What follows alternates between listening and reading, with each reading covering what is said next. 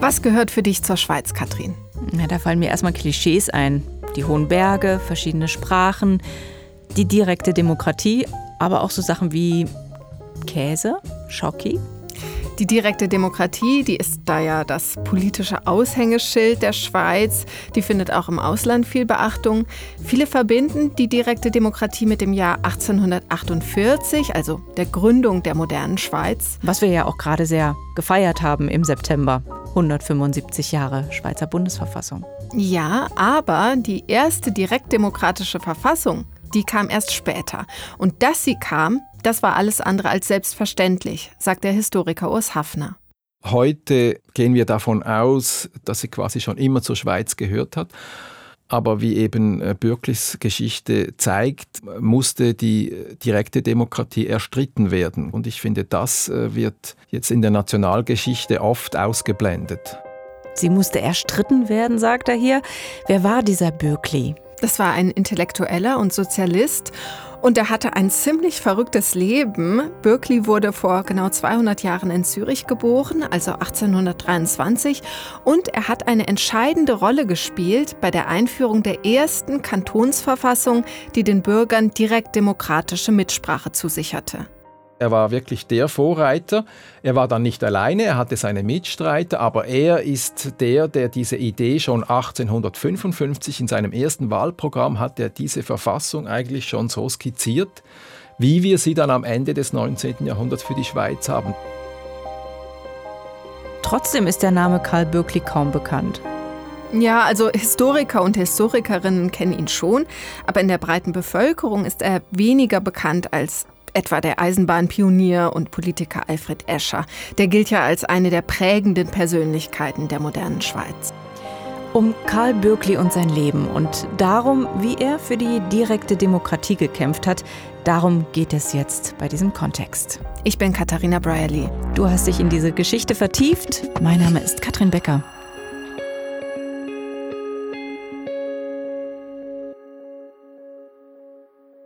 Warum ich Sozialist wurde? Weil es in Zürich so langweilig war. Das ist Karl Bürkli. So oder so ähnlich soll er das zu seinen Zeitgenossen gesagt haben. Der Historiker Urs Hafner stieß zufällig auf Karl Bürkli, als er eine Studie über ihn entdeckte. Dann habe ich sie gelesen und gedacht, was ist das für ein Stoff, was für ein Leben, was für ein Mann. Ich habe daraus einen Zeitungsartikel gebastelt worauf dann der Verlag mich kontaktiert und mich gebeten hat, diese Biografie zu schreiben. Das war der Echtzeitverlag. Dort ist Urs Hafners Biografie Der Sozialist vom Paradeplatz erschienen. Ja, und Urs Hafner wirkt da ziemlich begeistert von Böckli. Was hat ihn denn so fasziniert? Böcklis Leben. Das ist nämlich wirklich im Prinzip filmreif. Karl Bürkli wächst ganz konservativ in Zürich auf. Er bricht die Schule ab und mutiert in Paris zum Sozialisten. Er begeistert sich für Theorien zur freien Liebe, hat aber, soweit man weiß, nie selbst eine Geliebte oder einen Geliebten. Mhm. Und als er schließlich sehr erfolgreich ist als Politiker, da wandert er aus nach Texas. Bürkli ist einer der Mitgründer der Zürcher Kantonalbank und eben einer der ersten Verfechter einer direkt demokratischen Verfassung. Was du erzählst, das klingt alles nach einer schillernden Persönlichkeit. Lass uns mal eintauchen in Bürklis Leben. Wie wächst er auf? Bürklis Vater ist ein reicher Seidenhändler in Zürich. Bürkli ist also ein Patriziersohn. Er wird auf einem herrschaftlichen Landsitz groß mit Park und diversen Bediensteten. Bürkli wächst in einem Elternhaus auf, das tendenziell der alten Welt nachtrauert. Und der alten Welt, das ist eben das Ancien Regime mit diesen Patrizierfamilien, die in den Städten an der Macht sind, die dort das Sagen haben. Sein Vater ist konservativ, er möchte an dieser alten Welt festhalten, die aber am Verschwinden ist. Und das Neue, das kommt, das ist jetzt weltanschaulich, ist das der Liberalismus und es kommt mit ihm auch eine neue Schicht, das sind die jungen Unternehmer, die dann äh, das Bürgertum letztlich an die Macht bringen. Und Bürkli entscheidet sich weder für das eine noch für das andere. Also er lehnt die alte Welt ab, die sein Vater bewahren möchte, aber er schließt sich auch nicht den Liberalen an. Und hier wäre Alfred Escher zu nehmen, einer seiner äh, Intimfeinde, sondern Bürkli wählt eben noch einen anderen Weg und das ist damals äh, der Sozialismus. Das heißt, da gibt es einen ersten großen Bruch in seinem Leben. Karl Böckli kommt aus reichem Hause und wird dann zum Sozialisten. Schon ein krasser Gesinnungswandel. Ja, die Schweiz hat die direkte Demokratie in der Verfassung also einem Sozialisten zu verdanken. Im 19. Jahrhundert war die Schweiz nämlich durchaus sozialistisch geprägt. Das hat mir Urs Hafner erzählt. Das wissen viele allerdings gar nicht. Mit Karl Bürkli aber sehen wir ein 19. Jahrhundert, das viel bunter ist, ähm, das viel äh, frecher ist, das auch viel progressiver ist als das äh, nachfolgende 20. Jahrhundert dann. Um 1850, nach den gescheiterten 48er ähm, Revolutionen, hielten sich in der Schweiz viele Sozialisten und Sozialistinnen auf, viele Radikale, die herflohen, die in den äh, monarchischen Nachbarstaaten verfolgt wurden. Viele Anarchisten hielten sich hier auf. Man darf auch nicht vergessen, dass die Universitäten in Zürich, in Bern, dass sie zu den ersten in Europa gehörten, die sich Frauen öffneten. Also die Schweiz war schon ein Schmelztiegel von äh, progressiven Ideen und Anschauungen und das alles ist irgendwie vergessen gegangen. Vergessen gegangen. Und wieso ist dieses Stück Schweizer Geschichte vergessen gegangen? Das hat meiner Meinung nach damit zu tun, dass sich dann eben im 20. Jahrhundert das liberale Masternarrativ durchgesetzt hat. Und dieses Narrativ besagt, dass die moderne Schweiz ein Produkt der liberalen Eliten ist, ein Produkt des Wirtschafts- und Bildungsbürgers. Und als Inbegriff dieser Schicht steht Alfred Escher. Das heißt, heute denken die meisten, dass die moderne Schweiz vor allem von bürgerlichen Politikern wie Alfred Escher geprägt worden ist, obwohl das ja eigentlich nur die halbe Wahrheit ist. Also Katharina, lass uns noch mal zu Böckli zurückkommen. Warum ist er überhaupt Sozialist geworden? So ganz detailliert lässt sich das laut Urs Hafner nicht mehr rekonstruieren. Fest steht aber, zumindest indirekt spielt es eine große Rolle, dass er eine Lehre zum Gerber macht.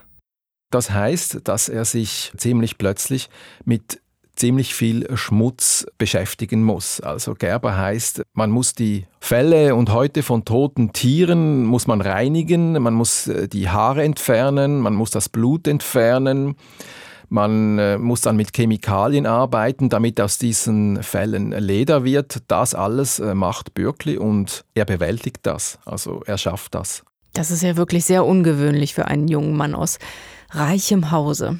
Ja, eventuell war das eine Strafmaßnahme des Vaters, hat mir Urs Hafner gesagt. Bürkli fliegt nämlich vom Gymnasium, weil er die Schule verweigert. Aber er zieht diese Lehre tatsächlich durch und ist später sehr stolz auf seinen Beruf. Als er schon bekennender Sozialist ist, da unterzeichnet er seine Briefe so. Gerber und Repräsentant des neuen Volkes. Diese Bezeichnung Gerber war für ihn ein Beleg dafür, dass er ein Stück weit eben doch zum einfachen Volk gehört, für dessen Recht er ja immer gekämpft hat, obwohl er ein Patrizier war. Wie es sich gehört, geht Bürkli nach Abschluss der Lehre auf die Walz.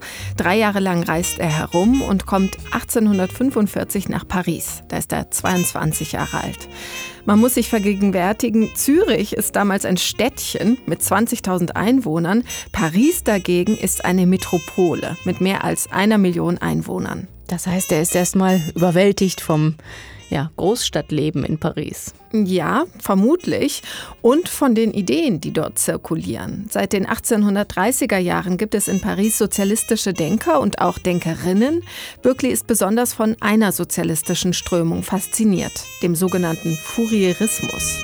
Der Fourierismus, das war eine damals ähm, relativ prominente Strömung, aber das war sicher die verrückteste Strömung, die es gab. Also Bürkli hat sich, wenn man so will, aus der breiten Palette an alternativen Gesellschafts- und Staatsentwürfen hat er sich wirklich die verrückteste herausgepickt. Ja, und was ist an dieser Strömung so verrückt? Das, was sich der Frühsozialist Charles Fourier Anfang des 19. Jahrhunderts da ausgemalt hat. Er träumte davon, dass alle irgendwann im Luxus schwelgen, kultiviert leben, in die Oper gehen und gutes Essen zu schätzen wissen. Und zwar arm und reich gleichermaßen. Das klingt erstmal gut.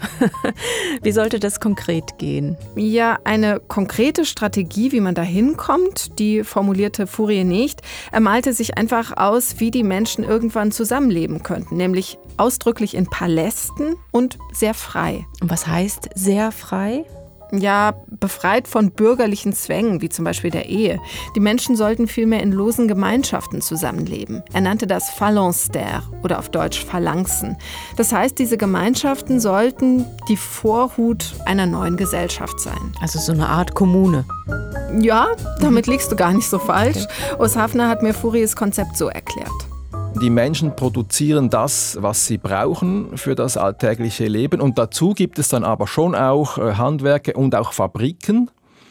Und dort entstehen dann auch äh, Luxusgüter, von denen alle Menschen profitieren können. Bürgerliche Familien wird es keine mehr geben. Die Leute leben in Gruppen zusammen, eben gerade so, wie sie sich von anderen Menschen angezogen fühlen. Die Idee war bei Fourier, dass weil die Menschen eben Freude an der Arbeit haben, dass sie auch dadurch ein viel lustvolleres Leben führen würden, was sich dann auch auf ihre Sexualität auswirken würde. Also die Utopie sah vor, wie Menschen sich wirklich auf der ganzen Bandbreite entfalten sozusagen. Das heißt, der Sozialist Fourier hat sich auch mit Sexualität und freier Liebe auseinandergesetzt. Ja, Fourier war überzeugt, jeder kann jeden und jede lieben. Und Bürkli, der in Zwingli Zürich aufgewachsen ist, der eine strenge Erziehung genossen hat, Bürkli liest diese Dinge mit äh, rund 20 Jahren, er streicht sie an und er sagt nicht, was ist das für ein Quatsch. Das steht allem entgegen, was er gelernt hat, was er für gut befunden hat. Aber nein, er macht das Gegenteil. Er streicht das an, er setzt sich damit auseinander und er vertieft sich darin. Man muss sich vorstellen, wie revolutionär solche Gedanken damals sind. Berkeley ist von Fouriers Ideen begeistert, obwohl oder gerade weil die allem widersprechen, was er kennt. Das Alte versank. Ich mochte nichts anderes mehr, vergaß alle Lustbarkeit, begriff alles sofort. Alles leuchtete mir wunderbar ein.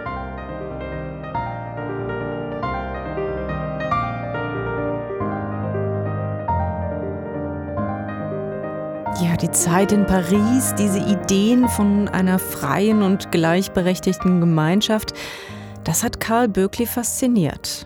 Ja, er bleibt dieser Idee für den Rest seines Lebens treu. Nach drei Jahren auf der Walz kehrt er 1848 nach Zürich zurück.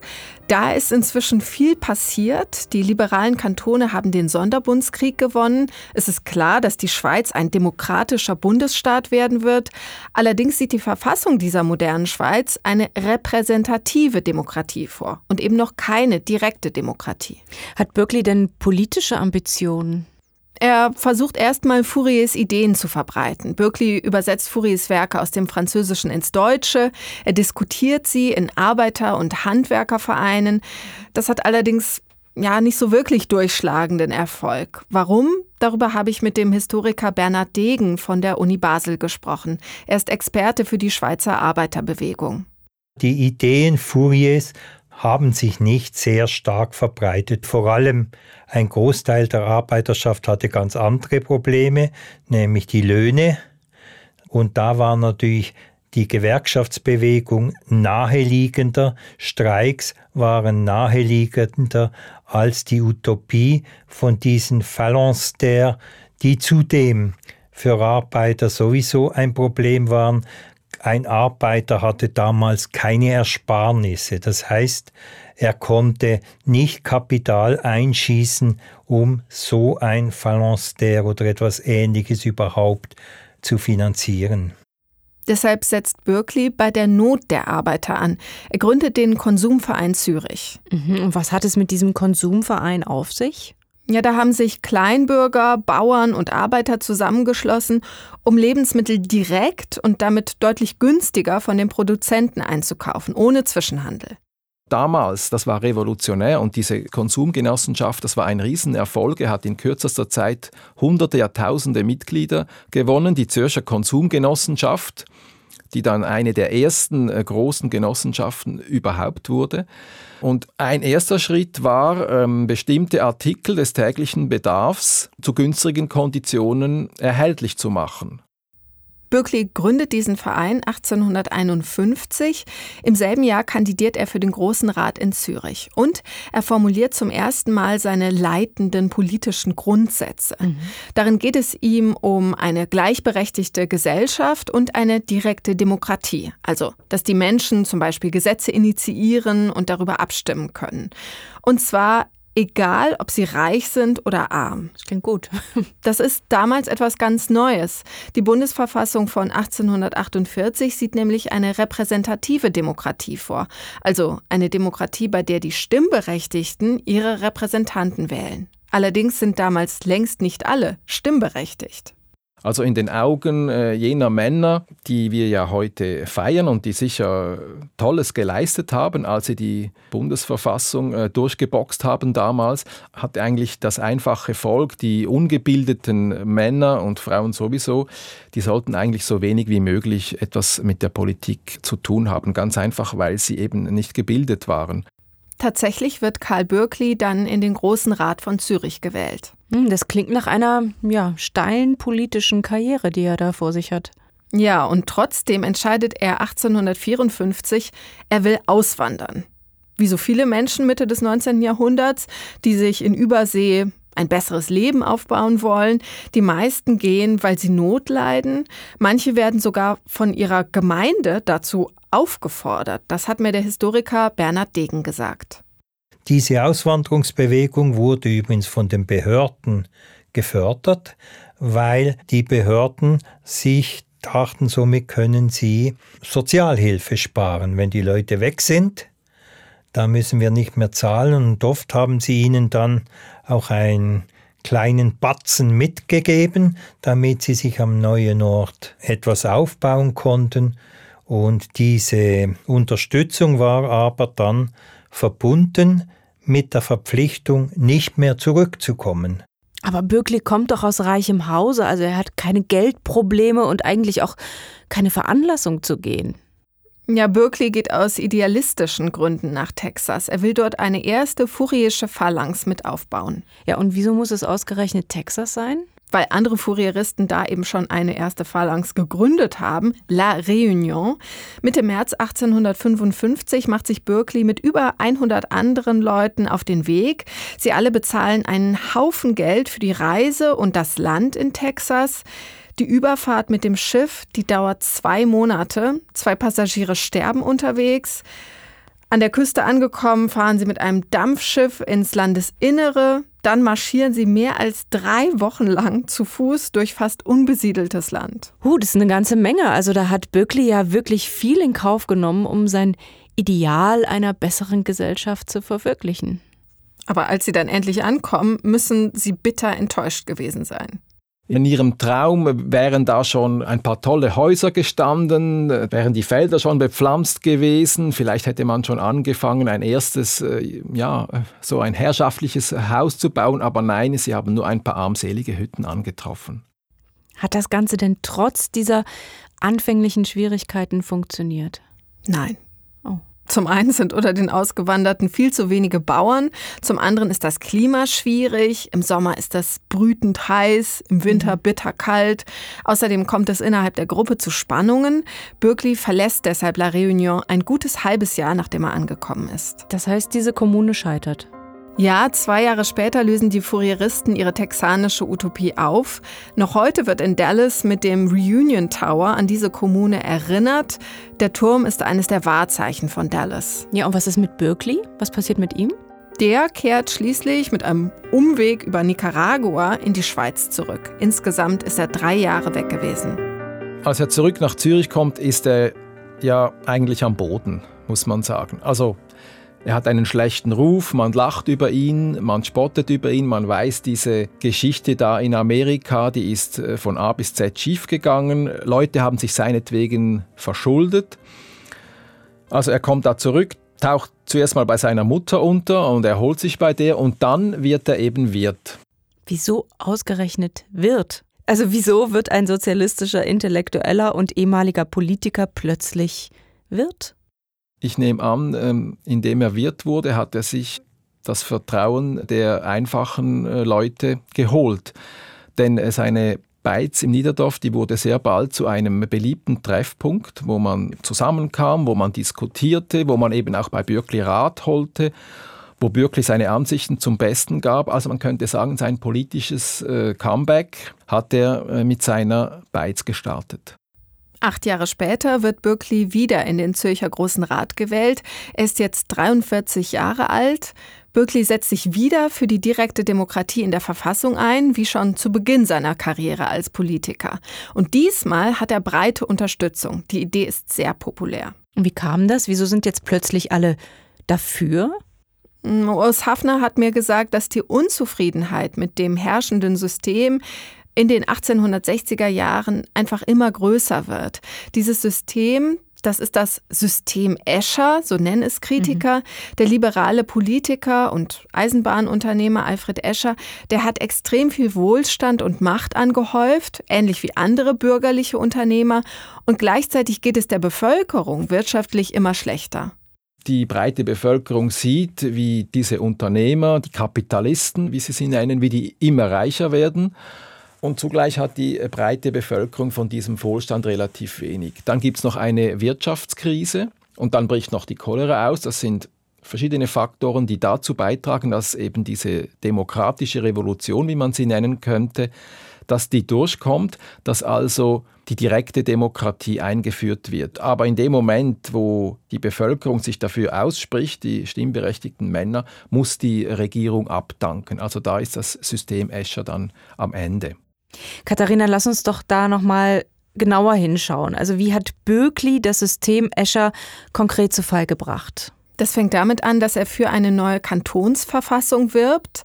Im Dezember 1867 wettert er vor dem Zeughaus in Zürich. Wir müssen die Totalrevision der Verfassung verlangen. Wir müssen die Republik unseren Kindern und Kindeskindern rein und intakt erhalten. Das System Escher das ist der verderbliche Einfluss der Interessenwirtschaft. Das System, wie die Cholera, ist nicht mit Händen zu greifen, aber man spürt es in allen Gliedern. 6000 Menschen hören ihm dazu. Ende Dezember haben Berkeley und seine Mitstreiter dann knapp 30.000 Unterschriften gesammelt. Das ist mehr als genug, um die Zürcher Bevölkerung über eine neue Verfassung abstimmen zu lassen. Mhm. Ende Januar 1868 stimmen die Zürcher dann ab mit einem überwältigenden Ergebnis. Fast 90 Prozent der stimmberechtigten Männer befürworten eine Totalrevision der Verfassung. Die neue Verfassung, die tritt 1869 in Kraft. Ausgearbeitet wird sie von einem Verfassungsrat, dem gehören über 200 Männer an, auch Bürkli. Aber Frauen, die haben da kein Stimmrecht. Nein, und das ist interessant. Berkeley hat nämlich in Paris Schriften von Feministinnen gelesen. Er ist für die Gleichstellung von Mann und Frau, zumindest theoretisch. In der Praxis setzt er sich allerdings nicht dafür ein. Obwohl damals mehrere Frauen der Verfassungskommission geschrieben haben, man solle das Frauenstimmrecht einführen. Und Bürkli, das äh, ist erwiesen, war in diesem Ausschuss, der die Eingaben geprüft hat. Das heißt, Bürkli hat höchstwahrscheinlich diese Eingaben von Frauen vor sich äh, liegen gehabt, in denen stand, wir wollen das äh, Frauenstimmrecht. Und er hat das dann aber nicht weiter verfolgt. Trotzdem sagt Urs Hafner, es gibt jedenfalls zu jenem Zeitpunkt keine Verfassung, die mehr demokratische äh, Rechte vorsieht für die Bevölkerung als jene von Zürich, die dank Bürkli in Kraft getreten ist. Welche Wirkung hatte denn nun diese Verfassung? Diese Zürcher Kantonsverfassung, die ist Vorbild für andere Kantone und auch für den Bund. Auch dort werden direkt demokratische Elemente in die Verfassungen aufgenommen. In der Bundesverfassung von 1874 zum Beispiel wird das fakultative Referendum eingeführt, 1892 die Initiative.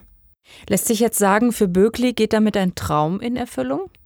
Nur teilweise. Mhm. Er ist nämlich auch enttäuscht. Bürkli hat dann eben doch noch miterleben müssen, dass das Volk dann nicht das gemacht hat, was er sich von ihm erhofft hat.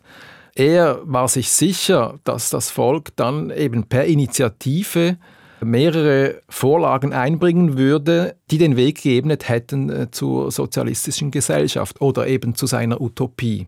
Was hätte denn das Volk aus seiner Sicht einführen sollen? Zum Beispiel eine Erbschaftssteuer, progressive Steuern, also dass die, die mehr verdienen, auch mehr zahlen müssen, eine stärkere staatliche Kontrolle der Banken, aber auch zum Beispiel, dass es besseren und bezahlbaren Wohnraum für alle gibt. Das klingt ziemlich aktuell, gerade die letzten Forderungen. Eine Sache, die ihm wichtig war, hat er noch selbst umgesetzt, zusammen mit anderen. 1870 hat er die Zürcher Kantonalbank mitgegründet. Und die Zürcher Kantonalbank, die hatte ganz einfach das Ziel, den einfachen Leuten, Männern wie Frauen, günstig Geld zur Verfügung zu stellen.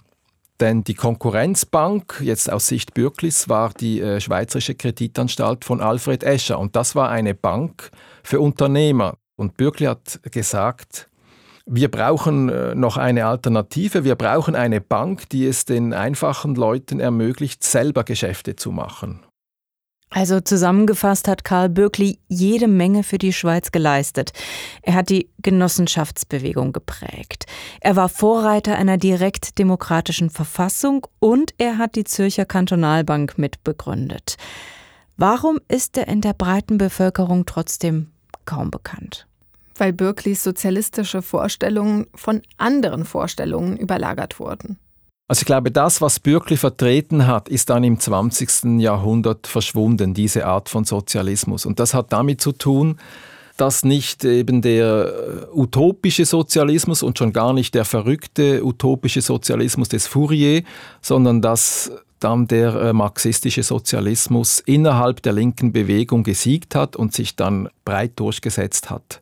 Wie geht es dann weiter mit Bürklis Leben?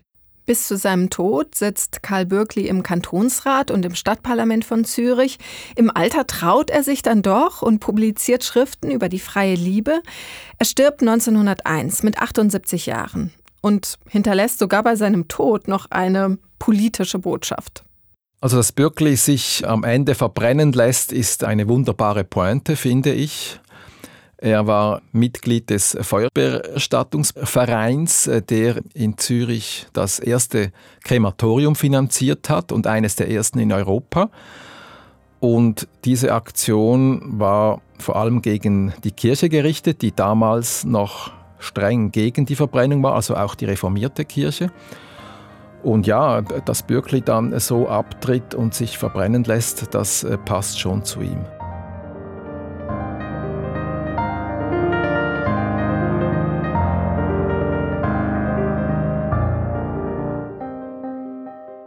Das war der Kontext von Katharina Briley, mutiger Modernisierer, wie Karl Böckli die Schweiz veränderte.